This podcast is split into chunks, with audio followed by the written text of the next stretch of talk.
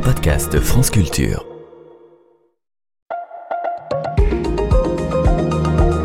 Pourquoi parle-t-on de génération Y et Z?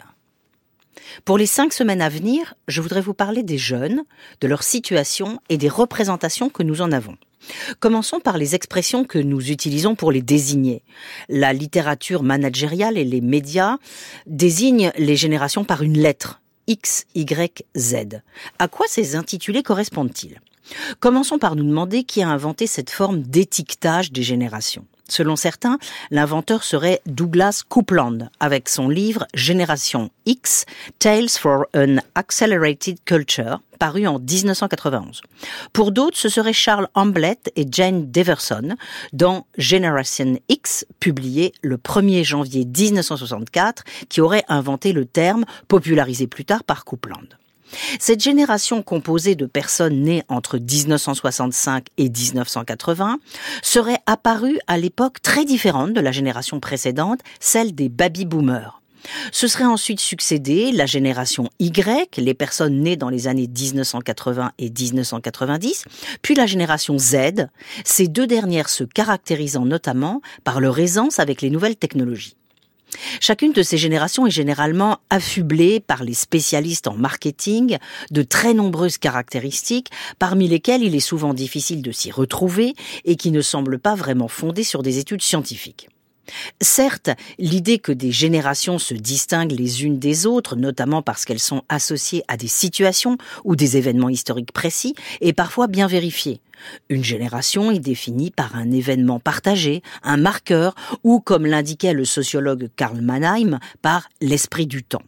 De même, le sociologue Robert Ingelhardt a-t-il soutenu que les pays les plus riches se caractérisent par des valeurs post-matérialistes, la sécurité économique n'étant plus une priorité et la qualité de vie et le bien-être subjectif devenant des valeurs majeures.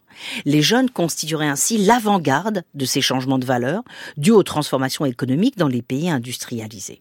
Mais ces différents travaux qui ont pu être discutés ou contestés, euh, par exemple, beaucoup d'auteurs ont relevé que parmi les jeunes générations, beaucoup d'individus étaient affectés par la précarité et dès lors très attentifs aux préoccupations économiques, voire de survie, en contradiction donc avec l'argumentation d'Ingelhardt. Ces différents travaux, donc, ont donné lieu à des récits marketing dont beaucoup n'ont pas grand sens. C'est ainsi que dans leur article de 2010 intitulé Pour en finir avec la génération Y, enquête sur une représentation managériale, les sociologues François Pichot et Geoffrey Players invitent à relativiser le discours dominant sur la spécificité de la génération Y et sur celle des réponses managériales à y apporter. Au terme d'une vaste enquête approfondie auprès de jeunes, ils concluent ainsi leurs travaux. Je cite, Nos résultats conduisent à ne pas céder trop vite à l'appel des sirènes des sociétés de conseil spécialisées qui, mettant en avant les caractéristiques supposées de la génération Y, enjoignent les employeurs à se préparer à la difficile gestion de cette main-d'œuvre par des programmes de formation ad hoc et par l'adoption de dispositifs de management appropriés. Fin de citation. C'est une semblable prudence que nous devons adopter s'agissant de la génération Z. Ces membres nés autour du début des années 2000 seraient encore plus agiles en matière de nouvelles technologies que leurs aînés et seraient, selon différents discours médiatiques, moins conformistes que ceux-ci, valoriseraient leur épanouissement personnel et seraient pêle-mêle zappeurs, individualistes, matérialistes, nomades et désengagés. C'est ce que l'on entend plus que jamais en ce moment, alors que les difficultés de recrutement sont au centre des discussions et des préoccupations.